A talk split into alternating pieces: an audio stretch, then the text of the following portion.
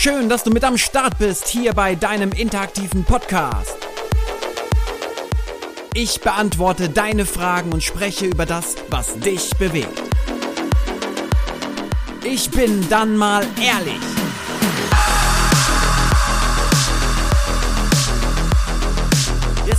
Servus da draußen und herzlich willkommen hier zu Ich bin dann mal ehrlich, eurem interaktiven Podcast. Und wir reden über alles, was euch bewegt und was euch unter den Nägeln brennt. Und ich gestehe ein, heute bin ich ein bisschen konfus, ein bisschen durcheinander, weil der Morgen ist ein bisschen anders gestartet, als ich es eigentlich wollte. Ähm, und äh, weil ich mir, weil ich mir eine Folge von der Anstalt, die Anstalt reingezogen habe, äh, auf ZDF. Es ist ein Satireformat, das kann ich hier an dieser Stelle nur wärmstens empfehlen. Und heute ging es um die Macht äh, der Regierung oder auch ganz konkret die Macht des Bundeskanzlers oder der Bundeskanzlerin. Was kann die eigentlich alles bestimmen? Es ging auch um die Macht der kirchlichen Arbeitgeber oder der privaten Arbeitgeber. Und es ging auch um die um den Föderalismus und es ging auch um ja, um die Pflege und es ging um so vieles und um Gewerkschaften und Lobbyisten und ich dachte mir so, oh krass, das ist alles so verzweigt, dass es gar nicht die Möglichkeit gibt für den einen, der Macht Macht hat, tatsächlich seine Macht auszuüben, weil die Macht des einen hängt an der Macht des anderen und die wiederum, die Macht des anderen, hängt wiederum an der Macht eines anderen und schwuppdiwupps ist das ganze System so verzweigt, verwurzelt und ähm, ja, komplex zusammengewoben, dass es gar nicht möglich ist, einen Machtpunkt zu drehen, ähm, dem wir ja gerne mal schnell nachgeben, wenn wir mehr, ne? wir ja sagen dann sowas, ja, wenn ich an der Macht wäre, dann würde ich und dann wird uns ziemlich schnell klar, wenn wir dann an der Macht sind, dass alles miteinander so verwoben ist, dass wir unseren Machtpunkt gar nicht ausspielen können, weil wir damit die Macht des anderen in Gefahr bringen. Und das lässt der wiederum nicht zu, weil damit bringen wir wiederum die, äh, den anderen, ach scheiß drauf, ich bin ein bisschen sorry, Leute, das müsst ihr, schiebt's mal weg, ich mach mal eine Folge dazu, dazu mache ich eine Folge, weil das hat mich so aufgewühlt, dass ich eigentlich hier komplett eskalieren und meine Bude zerlegen könnte, aber das mache ich jetzt hier nicht. Heute geht's um das Thema Gewalt, ja, ganz genau. Und auch das ist so ein Thema, wo ich mir denke, Leute, macht doch mal die Augen auf. Also in erster Linie, klar, ich könnte jetzt den Kita-Fachkräften sagen, Leute, macht doch mal die Augen auf. Und die meisten haben ja die Augen auf, aber sie machen sie wieder zu. Und das Problem ist gar nicht, dass sie die Augen nicht aufmachen, sondern dass sie sie wieder zumachen, dass sie weggucken, ertragen, alleine dulden, dass sie einfach dieses scheiß Gewaltspiel auch in den Kitas und den Schulen mitspielen. Hier an der Stelle meine ich die Eltern, liebe Eltern da draußen. Ne? Über 12 Millionen Eltern haben ihre Kinder in Kitas und in Grundschulen. Und dann sage ich jetzt mal zu euch, liebe Eltern, macht doch mal die Augen auf. Ja, es gibt Gewalt in den Kitas, in den Krippen und den Schulen. Ähm, und zwar jede Menge. Yes, that's it. Und ich will hier niemandem an den Karren pissen. Doch denen, die Gewalt ausüben. Aber nicht, weil sie böse sind. Obacht, liebe Eltern, wir reden hier nicht von die Bösen. Die Bösen sind, machen vielleicht, keine Ahnung, 5% aus, aber das ist jetzt wissenschaftlich nicht fundiert. Das ist einfach einfach nur ein Bauchgefühl. Viel schwieriger ist, sind es die Menschen, die geprägt sind aufgrund ihrer eigenen Erfahrung mit Gewalt oder weil sie sich nicht reflektieren können oder nicht reflektiert werden, weil sie in Teams arbeiten, wo man nicht offen darüber sprechen darf oder sprechen kann, was überhaupt Gewalt ist. Und deswegen, liebe Eltern da draußen, ja, es gibt auch in eurer Kita mit der größten Wahrscheinlichkeit ganz viel Gewalt. Und jetzt muss man sich erstmal die Frage stellen, was ist es denn für eine Gewalt? Wir sprechen natürlich jetzt hier nicht mehr die, über die große Prügelstrafe, sondern hier gibt es die subtilen Formen der Gewalt, die wir eigentlich auch schon längst seit Jahrzehnten überwunden haben wollen, aber sie ist noch nicht überwunden, noch nicht im Ansatz. Deswegen kläre ich euch hier mal auf. Also, es fängt ganz früh an mit dem Baby. Auch die Babys erfahren Gewalt. Und da sind die Babys noch nicht mal in der Krippe, sondern sie erfahren Gewalt zum Beispiel, dass Eltern der Meinung sind, dieses Baby muss lernen, alleine zu schlafen. Dann kommt das Baby in sein eigenes Zimmer, weil man will ja schließlich das ähm, Schlafzimmer nicht teilen mit dem Baby. Außerdem nervt es ja vielleicht auch und ist belastend und anstrengend und man braucht auch seine Privatsphäre. Privatsphäre. Das Baby soll also schlafen lernen, ganz alleine, am besten schon mit sechs oder acht oder neun Monaten, wird dann ins eigene Zimmer gelegt. Da weint dann das Baby. Und dann sind viele Eltern der Meinung, und ich kenne viele, die das auch so gesagt haben, ja, das tut weh. Ne? Ich meine hier nie mit alle. Achtung, ich sage nie sind alle. Ich sage, es sind einige, vielleicht zu viele. So, und die sind der Meinung, ja, wenn das Baby weint, natürlich ist das halt schade, aber das Baby wird halt so lange weinen, bis es halt irgendwann aufhört. Und dann hat es sich dran gewöhnt. Das ist der Faktor Gewalt. Gewöhnt Gewöhnung. Wir sind der Meinung, Gewöhnung ist ein Erziehungsstil, ein legitimes Erziehungsmittel, eine Strategie, die durchaus okay ist. Aber gerade für Kinder von 0 bis 3 Jahren ist, heißt gewöhnen nicht ganz oft nichts anderes als ich breche dich. Ja, ganz nett gemeint, aber scheiße gemacht, ja. Ich breche dich, damit du in meinen Alltag passt und damit du so funktionierst, wie ich dich gerne hätte. Und dann sind wir tatsächlich auf der Meinung, dass, wenn das Kind dann irgendwann aufhört zu weinen, dass es sich jetzt halt dran gewöhnt hat und dass es jetzt gut schlafen kann. Nein, jetzt ist es traumatisiert. Herzlichen Glückwunsch. Ich kann leider an der Stelle gar nicht länger machen, weil ich würde am liebsten noch weiter eskalieren. Wir machen weiter, gehen vom Baby aus in die Krippe, ne? Und da ist es ganz genauso bei der Eingewöhnung. Denken auch ganz viele Eltern tatsächlich, aber auch manchmal ganz viele Kita-Fachkräfte, die denken es nicht, aber sie tun es trotzdem. Es macht es nicht besser. Es ist halt scheiße. Die sagen, naja, gut, dann weint er halt jetzt, dann muss er halt da drüber hinweg, dann weint er halt zwei Wochen, drei drei Wochen, vier Wochen, fünf Wochen und ich könnte platzen vor Wut. Und ich denke mir, was für eine Sauerei, was passiert da eigentlich mit den Kindern, ja? Und das ist nichts anderes als Gewalt, das ist Kindeswohlgefährdung. Das Kind wird in eine Situation gebracht, in der es nicht sein möchte oder noch nicht sein möchte, noch nicht sein kann. Und was tun wir? Wir brechen es ganz nett und erklären es auch noch pädagogisch oder äh, zitieren irgendwelche Phrasen und sagen, na ja, also Ab Abschied nehmen ist halt so, das tut halt dann auch mal weh. Und dann werden die Kinder manchmal aber auch stundenlang weinen gelassen. Bevor die Mama angerufen wird, der Papa angerufen wird, dann dürfen sie noch mal ein, zwei Stunden weinen. Aber dann ist es ja schon passiert, dann haben wir schon gebrochen mit dem Kind, mit dem, mit der, mit der Bindung. Dann haben wir es schon kaputt gemacht. Und an der Stelle fehlen mir auch die adäquaten pädagogischen Worte. Ich habe gar keine Lust mehr, mich gebildet auszudrücken, weil ich nur noch explodieren könnte. Das sind die Formen der Gewalt. Ich könnte ohne Ende so weitermachen, wie viel Gewalt es auch noch weiterhin in der Krippe und in der Kita gibt. Ob das die kleinen Situationen draußen sind, wenn die ähm, Kita-Fachkräfte nicht genau hingucken oder sie sind ja gar nicht genug, dass sie genau hingucken können. Also auch der Personalschlüssel trägt zur Gewalt bei. Dann sind da die Kinder draußen im Außengelände hinter der Hecke und da wird gedroht, da wird ausgegrenzt, da wird diskriminiert. Natürlich. Und das fühlt sich genauso scheiße an wie bei uns, verdammte Kacke. Und wenn dann der kleine Timmy zur Lisa sagt, ich will nie mehr mit dir spielen, du bist nicht mehr meine beste Freundin, ich lade dich nicht zum Geburtstag ein und wenn du nochmal so machst, dann rufe ich meinen großen Bruder oder meinen Papa, der kommt und schreit dich ganz doll an. So, ne? Das ist doch nichts anderes, als wenn das dein Freund oder deine Kollegin macht. Oder dein Chef. Und dann würdest du den anzeigen, dann würdest du auch weinen, dann würdest du auch eskalieren. Aber bei Kindern ist das alles okay. Kinder können das doch aushalten. Die ganze Schmach, die ganze Demütigung, die ganze Diskriminierung, die Beleidigung, der Druck, die Drohungen, die da ausgesprochen werden. Ja, können wir jetzt sagen, ach, das sind doch nur die Kinder, die, die, die meinen das ja nicht so und die, na, die fühlen das auch nicht so. Fuck you. Natürlich fühlen die das. Die fühlen das genauso. Die haben vielleicht nicht das intellektuelle Repertoire an Wörtern zur Verfügung, um sich diesen Schmerz auch noch zu verinnerlichen und zu verbildlichen wie wir. Aber das Gefühl, verdammte Scheiße, ist doch das gleiche. Und das geht dann weiter, nicht nur in der Krippe und in der Kita, ja, wo ganz viele Situationen passieren, in denen Beleidigungen unter Drucksetzung passieren, nicht mal von der, nicht mal nur von, nur ist ganz, ganz selten von den Kita-Fachkräften aus, dass Gewalt passiert, aber auch die haben ihr Päckchen zu tragen. Und ich glaube, die einigen, die hier zuhören, die wissen das ganz genau, was ich damit meine.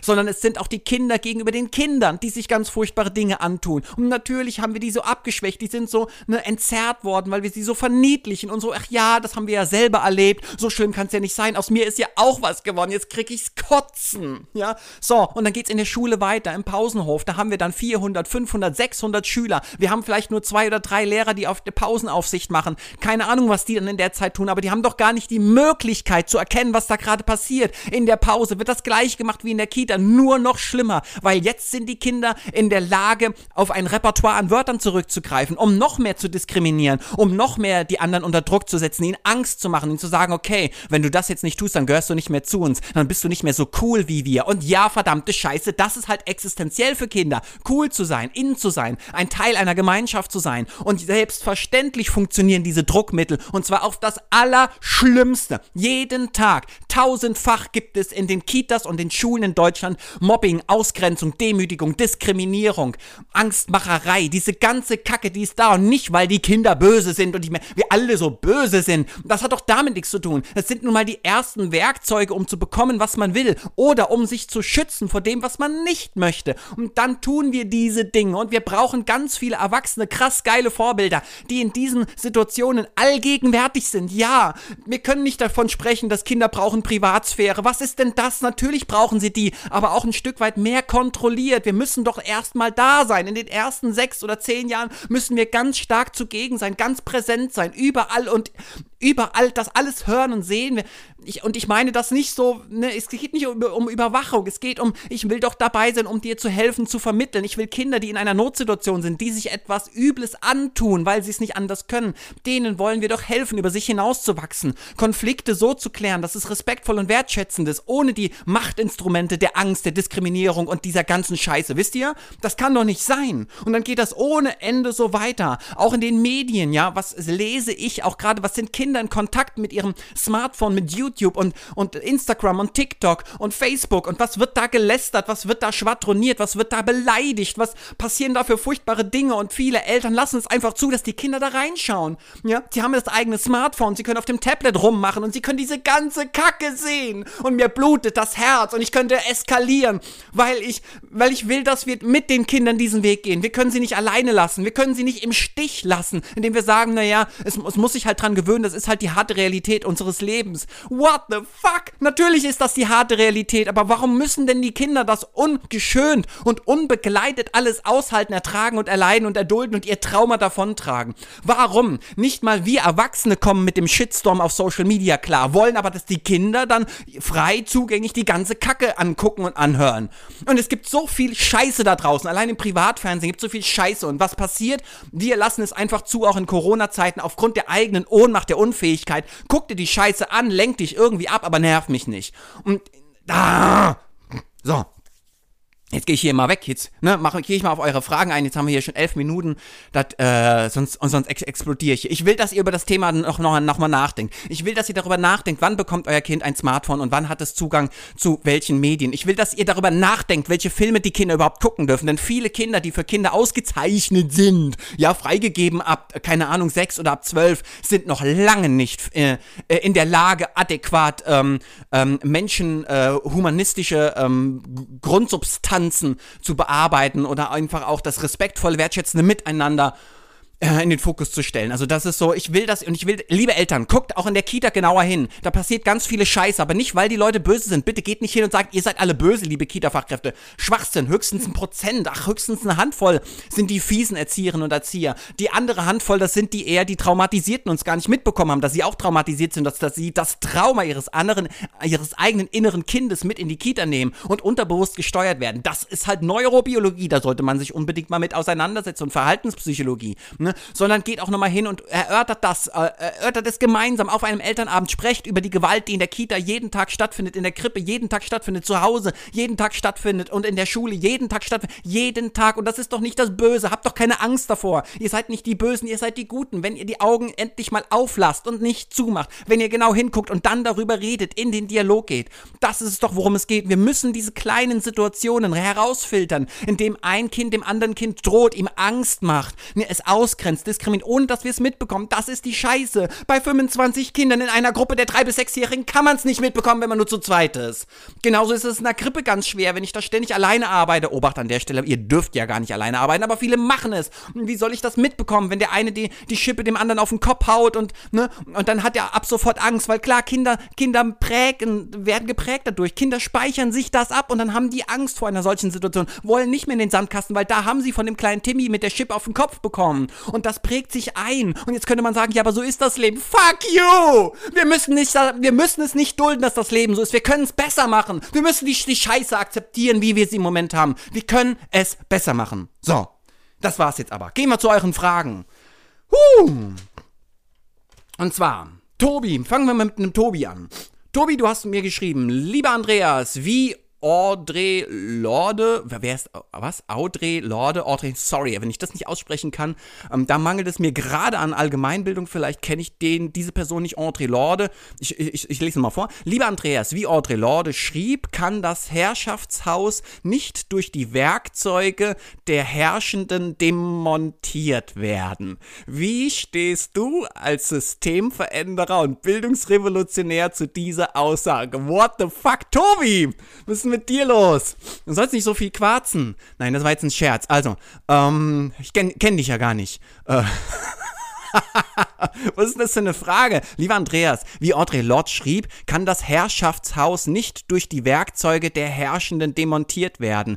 Wie stehst du als Systemveränderer? Weißt du was, Tobi? Ich höre jetzt in dem, was du sagst, das, was ich heute Morgen in der Anstalt gesehen habe. Dass, wenn ich Macht habe, ich meine eigene Macht nicht korrumpieren kann. Und ich kann die Macht meiner Mitmachtmächtigen nicht korrumpieren, weil ich ja mit an der Strippe der Mächtigen hänge. Und jetzt kommen wir in ein mega Dilemma. Und lieber Tobi, wenn das, wenn das da drin steckt, dann werde ich ähm, darauf bei der, in der nächsten Folge eingehen. Ganz, ganz fett versprochen, okay? Aber an der Stelle kann ich diese kryptische Frage so weiter nicht beantworten. Kommen wir zu Sandra. Sandra fragt, wie schaffst du es auch, nach vielen Rückschlägen immer wieder weiterzumachen. Wow, okay, Sandra, das liegt bestimmt daran, dass ich nach jedem Rückschlag zwei Dinge passieren, glaube ich, in mir. Das erste ist, Sorry. Das erste ist, ähm, ich, ich, ich, ich werde ein Stück weit wütend. Ich werde frustriert, traurig und dann entsteht so eine Wut und sowas Bockiges. Ne? Das ist das innere Kind in mir, das sagt so, boah, nee, nee, jetzt nicht, jetzt bist du stark, jetzt bist du groß, jetzt bist du mutig, jetzt bist du, ähm, jetzt bist du belesen, jetzt hältst du dagegen. Als Kind musste ich das alles ertragen, allein erdulden. Ich hatte keine Chance, aber jetzt werde ich das nicht mehr hinnehmen. Ich werde es nicht mehr hinnehmen. Und diese Kraft, diese Willensstärke, dieses, ich nehme das nicht so hin, ich kämpfe bis aufs letzte Blut. Das ist sicherlich die erste Superkraft, ähm, die mir zur Verfügung steht, um nicht ähm, am Boden zu bleiben und einfach in mich, äh, in mir kaputt zu gehen. Ähm, Obacht, diese Superkraft hat immer auch eine Schattenseite. Ganz, ganz wichtig, okay? Achtung, Achtung, das wisst ihr aber selber, ne? Das innere Kind kann natürlich aufgrund des eigenen Traumatas einen ähm, unglaublich stark machen, unheimlich sensibel für gefährliche Situationen, aber das hat einen hohen, hohen Preis und es ist ganz wichtig, wenn ihr solche Superkräfte habt, bitte checkt beide Seiten ab, ja? Die Schattenseiten und die Lichtseiten, ganz, ganz wichtig. Und das zweite, was mich hier hier hält, das ist tatsächlich meine Innovation. Also ich, ich finde für jedes Problem immer wieder eine, eine neue Lösung. Ich finde immer wieder eine neue Antwort auf bestehende Fragen. Und äh, von daher glaube ich, diese zwei Dinge, diese Willensstärke, die ich habe, ja, ähm, die manchmal tatsächlich fast ein bisschen selbstzerstörerisch ist, also extrem krass gefährliche, aber auch starke Fähigkeit und auch meine Innovation, also meine Kreativität und mein Drang, es immer besser zu machen und noch mal eins draufzusetzen und es immer wieder neu zu entwickeln und neu zu gestalten. Ich glaube, diese Form der Kreativität, die nie endend ist bei mir, ich glaube, das sind meine zwei Superkräfte, die mich immer über Wasser, ach, nicht nur über Wasser halten, die mich immer wieder in die Luft tragen. Ich habe keinen Bock auf Status Quo, das ist ganz wichtig an der Stelle. Ich bin keiner, mit dem man irgendwie gute Kompromisse aushandeln kann weil ich will immer meistens das aller, aller, aller, allerbeste. Und wenn jemand nicht in der Lage ist, mit mir das allerbeste zu äh, äh, ähm, ähm, erschaffen, entwickeln, dann helfe ich demjenigen meistens gerne auch mal dabei, über sich hinauszuwachsen, weil manchmal ist es einfach auch die Begrenztheit unseres eigenen Horizonts. Ähm, und aufgrund dieses begrenzten Horizonts, des begrenzten Wissens und der be begrenzten Bildung, der begrenzten Fähigkeiten, der begrenzten Erfahrungswerte, die wir haben, aufgrund dessen entscheiden wir, haben wir so, naja, äh, so, so schwache Entscheidungen, ne? Also also so, so, naja, also unfondiert und, und, und so noch, noch so ganz klein, so, wisst ihr, was ich meine? Also das ist so, so ne, Entscheidungen, die einfach noch nicht richtig, also da, da mangelt es einfach noch an, an, an, an Power, an Wissen, an Kraft, an Fähigkeiten, an all diesen Dingen, die ich eben genannt habe. Und wenn man mal im Besitz ist dieser ganzen Fähigkeiten, des ganzen Wissens, dieser ganzen Tools etc., dann kann man natürlich eine viel bessere Entscheidung treffen. Ist doch völlig klar. Ne? Wenn ich mehr zur Verfügung habe, mehr Ressourcen, meine Ressourcen sind ja mein Wissen, meine Fähigkeiten, meine Begabungen, meine Erfahrungen, Erfahrungswerte und ähm, ja, meine, ähm, genau, meine Werte, meine Prinzipien, ähm, wenn ich darüber verfüge und immer mehr darüber verfüge und im, das immer äh, komplexer mache, dann habe ich natürlich auch die Möglichkeit, viel komplexere, differenzierte und damit auch viel nachhaltigere Entscheidungen zu treffen. Ist doch völlig klar. So, das zu dem Thema, Sandra. Ich hoffe, das passt für dich als Antwort. Kommen wir zur Katja. Katja fragt, wie wird man schlagfertig? Wow, Katja, das ist im Prinzip Schlagfertigkeit. Also entweder du bist schon damit aufgewachsen, dass du die Dinge ausdrücken kannst, weil vielleicht dein Elternhaus sehr eloquent war, sehr gebildet, du mit einem großen Wortschatz aufgewachsen bist. Obacht, das ist schon ein Skill. Wortschatz, ein großer Wortschatz, also rhetorisch sicher. Du darfst dich ausdrücken, das heißt, du hast die Freiheit genossen, die Selbstsicherheit, das Selbstbewusstsein, dich ausdrücken zu dürfen, sein zu dürfen. Das haben ja viele nicht. Das ist auch ein, ein wichtiger Skill für die ähm, Schlagfertigkeit. Mal angenommen, du hattest das alles nicht, okay, diese ganzen tollen Voraussetzungen. Dann wirst du dir das natürlich an der Stelle hier erarbeiten. Und ähm, das geht nur durch Training. Das ist wie bei Fußball, ist wie Sport machen. Schlagfertigkeit ist dann tatsächlich wie Sport machen. Und in unsere sportliche Disziplin ist einmal natürlich Persönlichkeitsentwicklung. Dann haben wir da Kommunikation drin. In der Kommunikation ist Präsentation drin, Moderation drin, Deeskalation, Konfliktmanagement, ähm, Storytelling. Das sind alles Dinge, die gehören zur Schlagfertigkeit dazu. Ähm, auch ganz viel Rhetorik. Also ich fange an zu lesen, ich fange an, mir ganz viele Dinge anzuschauen. Ich gucke mir ganz viele YouTube-Clips an, wie zum Beispiel Situationen, die eskaliert werden. YouTube ist da so geil. Natürlich hat YouTube auch viel Scheiß, aber auch viel gutes Zeug, wo ich mir schon ganz viel Trainingsmaterial runterziehen kann. Und natürlich gehe ich dann wie ein Fußballer. Ne? Ich lese ja nicht über Fußball, ich spiele Fußball. Und dann gehe ich natürlich raus auf den Platz, in dem Moment mein Team. Ich gehe in mein Team und dann trainiere ich mit meinem Team. Ich will, dass jemand aus dem Team aufsteht und mich dann zum Beispiel diskriminiert, mich ausgrenzt, mich unter Druck setzt, mir Angst macht, cholerisch wird. Also nur dann kann ich Schlagfertigkeit trainieren. Ich muss jemanden dazu bringen können, mir etwas anzutun, was ich ungerne aushalten möchte. Und erst dann, wenn ich lerne, in einem geschützten Rahmen, natürlich immer kontrolliert durch einen Moderator, ähm, äh, mich auszudrücken, dann werde ich immer schlagfertiger. Also das ist meines Erachtens nach eines also der absoluten geheimen Rezepte. Also les viel, äh, trainiert dir viele Worte, Worte an, okay? Du brauchst Worte. Schlagfertigkeit hat auch viel mit Worten zu tun. Vor allen Dingen aber auch mit ähm, Persönlichkeitsentwicklung, also mit Selbstbewusstsein und Selbstwertigkeit. Ganz, ganz viel. Mit der eigenen inneren Haltung, ne? Ich bin unabhängig von der Meinung anderer, heißt das ja. Ich bin unabhängig von den Gefühlen anderer, ne? Die Gefühle anderer sind nicht meine Gefühle. Ich bin der Auslöser, also ganz viel gewaltfreie Kommunikation auch. Das sind alles extrem wichtige Dinge, um Schlagfertigkeit zu trainieren. Damit du am Ende auch der Mensch sein kannst in der Situation, Situation, der du gerne wärst und natürlich auch die Dinge sagen kannst, ohne dir fünf oder zehn Minuten später die großen Vorwürfe zu machen, ach, jetzt fällt es mir ein, warum habe ich das so nicht gesagt? Ich hab's doch besser gewusst, ne? Das ist ja das, was manche ähm, so äh, bedauern bei dem Thema. So, das zum Thema Schlagfertigkeit. Jetzt könnt ihr ohne Ende noch so weitermachen, aber ich glaube, jetzt hast du schon mal so ein bisschen das Fundament. Ich hoffe, das passt so. Ansonsten stellst du einfach nochmal eine Frage. Äh, Katja, genau war das. So, jetzt kommen wir zu ähm, Michelle. Michel, Michel. Bist du bereit, deine Idee mit anderen zu teilen? Möchtest du Mitarbeiter und oder Kita-Helden-Trainer? Ah, spannend. Ja. Michelle, sage ich jetzt einfach mal. Michelle, ja, ich, ähm, natürlich, ich möchte unbedingt, dass sich der Kita-Helden-Gedanke weiter ausbreitet. In unserem ganzen Land, am liebsten über die ganze Welt, ähnlich wie bei Greta und dem Klimawandel. Ich möchte, dass alle davon betroffen sind, weil Bildung geht uns alle etwas an. Mit Bildung steht und fällt die Zukunft, ist doch völlig klar. Und ähm, von daher bin ich ein Riesenfan davon und bilde ja auch schon Kita-Helden-Coaches aus. Und irgendwann werde ich dann die Ausbildung zum Kita-Helden-Trainer anbieten. Und dann dürfen natürlich auch in ganz Deutschland die Leute, die die Trainer zertifizieren, Qualifizierung haben, andere Kita-Helden-Coaches ausbilden. Das ist natürlich mein Impuls, mein Gedanke, meine Vision. Und das werde ich vorantreiben. Jetzt in Corona-Zeiten macht es das Ganze sau schwer, weil ich werde definitiv niemanden ausbilden, wenn ich ihn nicht sehen kann. Online mache ich das nicht. Ja, sondern das kann nur über einen langen Zeitraum passieren in Präsenzveranstaltungen, wo wir in ein Trainingscamp, sind wieder bei der Schlagfertigkeit, in einem Trainingscamp ganz stark miteinander in Berührung kommen. Ja, das ist das Erste und äh, Mitarbeiter sehr geil. Also im Moment mache ich so viel ja noch alleine gemeinsam mit meinen meiner wunderbaren Frau, meiner heldenhaften Frau Julia Anna, machen, stemmen wir die Kita-Helden und die, das, die Heldentatenakademie. Und ich wünsche mir, dass wir ganz viele Menschen haben, ähm, die äh, in diesem ähm, Konstrukt mitarbeiten, mitwirken, mitbewegen, mit initiieren und innovative Gedanken mit reingeben. Ich will genauso innovativ leben, wie ich es nach außen hin auch gerne zelebriere. Ich möchte, dass das Ding ganz, das ist nicht kein Ding, das ist die Mission. Wisst ihr, für mich ist ja die Heldentatenakademie nur das Stilmittel, nur die Strategie um die Mission zu verfolgen, weil wir in Deutschland nun mal Institutionen brauchen. Ich hätte ja gerne als, in, als ähm, Initiative mit den Kita-Helden weitergemacht, aber in Deutschland sind wir ja so ach, kategorisch und brauchen natürlich immer einen Verein, einen Verband, eine Organisation, eine Institution.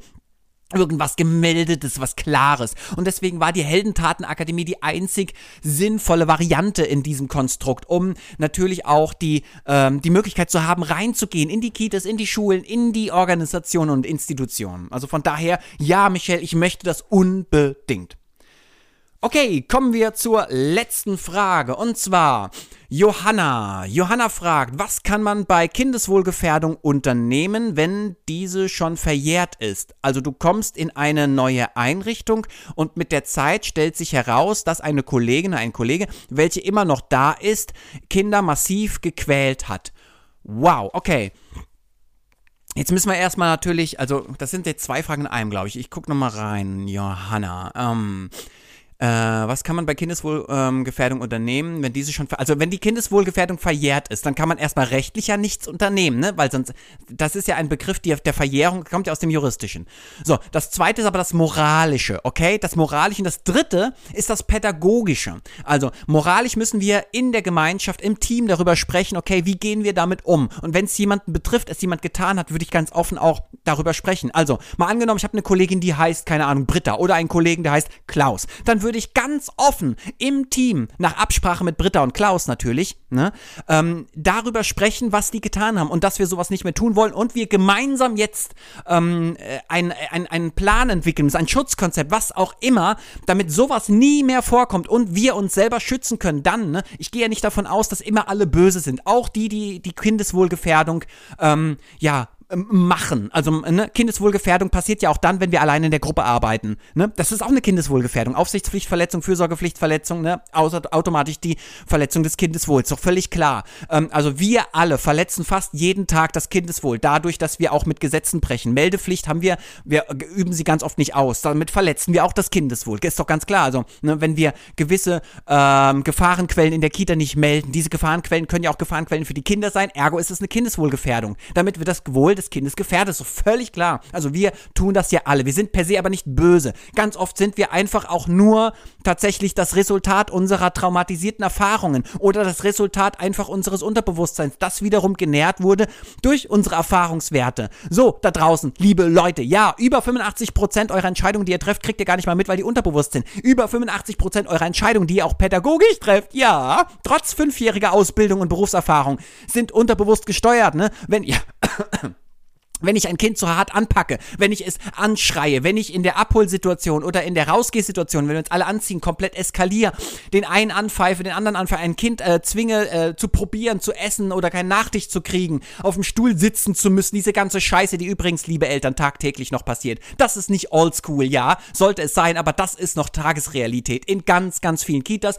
und ich darf das sagen, weil ich schließlich mit den Kita-Helden das größte und aktivste Kita-Fachkräftenetzwerk in Deutschland habe mit über 30.000 100.000 Mitgliedern. Ich krieg eine Milliarde Zuschriften, ja, gefühlt eine Milliarde Zuschriften im Jahr äh, und krieg Berichte aus den Kitas und ich kann und darf das sagen. Ja, es läuft in ganz vielen Kitas ganz viel Scheiße. Es läuft aber auch ganz viel gut, ja. Und wir wollen beide Seiten sehen. Aber die Scheiße, die darf nicht sein. Das Gute darf sein, das darf noch mehr werden, aber die Scheiße darf halt gar nicht sein. Wisst ihr? Nicht nur so ein bisschen, sondern gar nicht. Viele Scheiße, die passiert. So, an der Stelle ähm, ist es erstmal das Moralische. Wir gehen im Team moralisch an diese Substanz ran. Und dann natürlich pädagogisch. Wir müssen gucken, okay, ist derjenige denn auch überhaupt in der Lage, wenn er schon mal sowas getan hat, ähm, sich auch an, an äh, ja, nicht nur an ein Schutzkonzept zu halten. Das ist ja nicht das Einzige. Ich will ja nicht einfach nur, dass Leute sich an irgendein Konzept halten. Ich will, dass sie es fühlen können, dass sie dazu stehen, zu diesen Werten. Ich will nicht, dass sich jemand an Werte hält, die er gar nicht vertritt. Das heißt, im Team werde ich natürlich klären,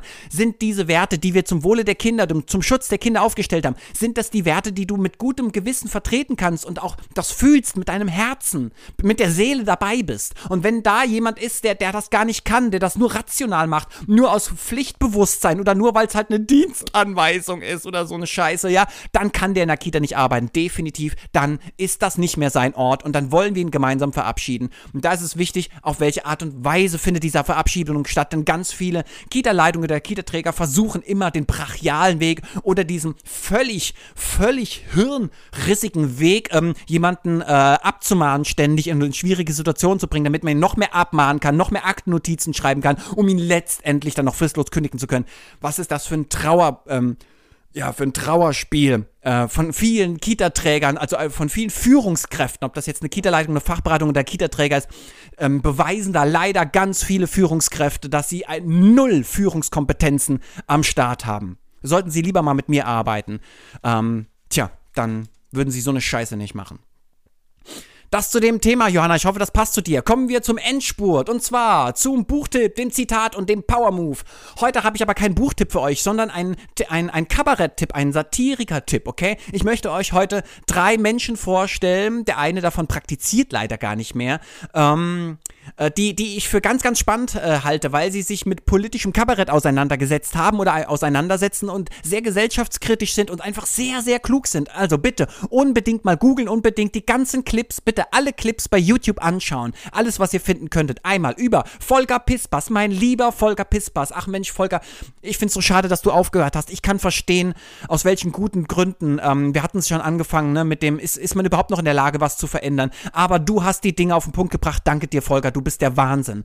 Erwin Pelzig, ähm, das, sind, das ist ein Künstlername übrigens, Erwin Pelzig, ne?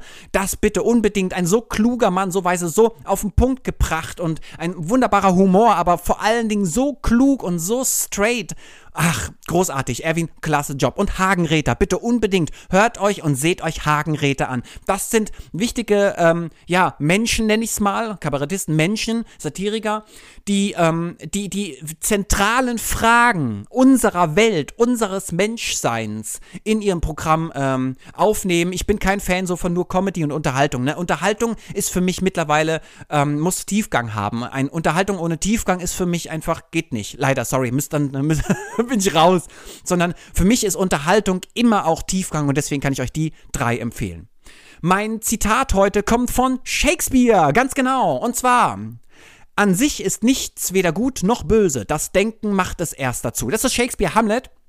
Ich liebe Hamlet eine Milliarden Mal schon gesehen und gelesen. Also gesehen, damit meine ich unbedingt den Film bitte mit Kenneth Brenner unbedingt anschauen. Den vier, Stand, vier Stunden Film ähm, Hamlet mit einer der größten Verfilmungen der Filmgeschichte meines Erachtens nach. Und da ist das Zitat, an sich ist nichts weder gut noch böse, das Denken macht es erst dazu. Das finde ich, das, das, das, das bringt mal wieder auch diese Geschichte mit der Gewalt eben auf den Punkt. Die meisten Menschen sind ja nicht einfach gut oder böse.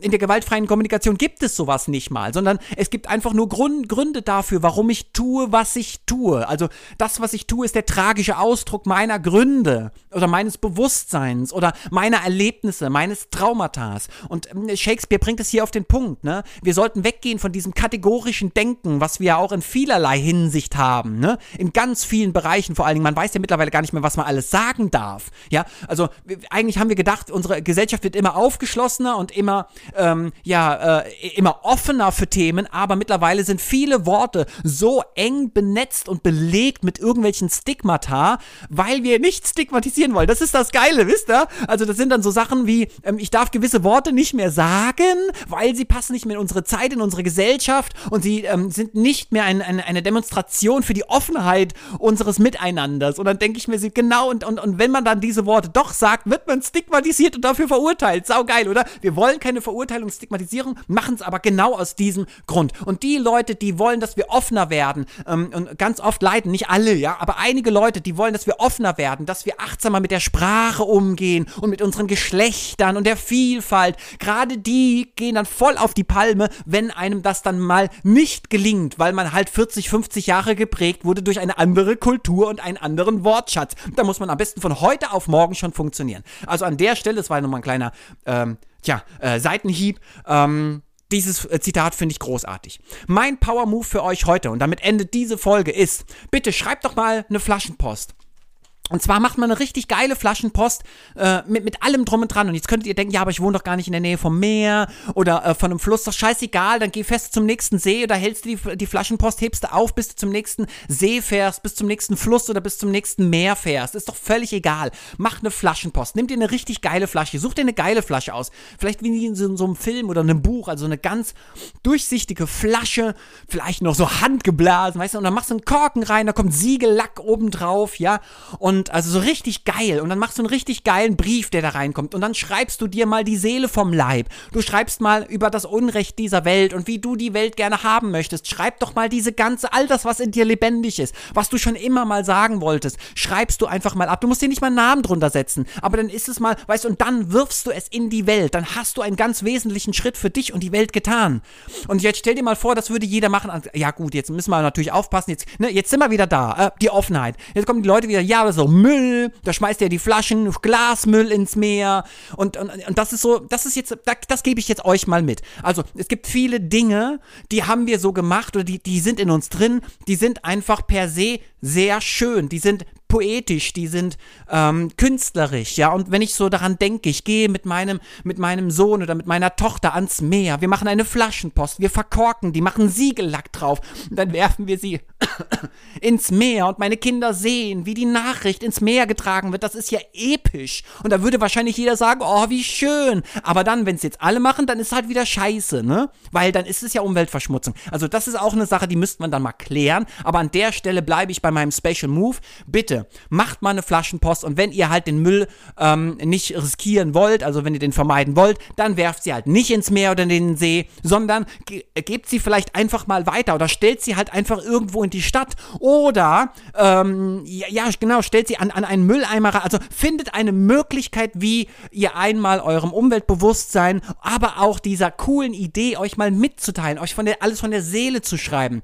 Einmal, ähm, genau, äh, wie ihr das irgendwo unter einen Hut kriegt. Und ihr müsst ja nicht mal das, die verschenken oder wegwerfen oder was auch immer. Ihr könnt sie auch einfach stehen lassen, ja. Ihr lasst sie Jahre, Jahrzehnte lang stehen und irgendwann wird euer Kind oder euer Enkelchen diese Flasche sehen und wird sagen, was ist da drin und ihr könnt sagen, mach sie auf. Oder ihr seid dann tot und jemand findet die Flasche, macht sie auf und liest dann das, was euch ausmacht. Ist das nicht geil? Was ist das, was ihr hinterlasst? Wahnsinn. So, an der Stelle habe ich genug gebabbelt. 34, ach, 35 Minuten sind rum. Ich danke euch fürs dabei sein. Bitte schickt mir unbedingt eure Fragen an info@heldentaten-akademie.de, damit ich auch weiterhin richtig geile Fragen beantworten kann. Und dass natürlich hier ein interaktiver Podcast bleibt. Sonst fängt der Typ hier am äh, Mikro, der Crazy Dude, an zu reden ohne Ende. Und ich weiß ja nicht, ob ihr das alles ertragen könnt. So, an der Stelle macht's gut da draußen. Bis zum nächsten Mal. Ciao, ciao. Auf meinem YouTube-Kanal findest du fantastische Videos. Und auf meiner Webseite www.heldentaten-akademie.de findest du alles, um echte Heldentaten zu vollbringen.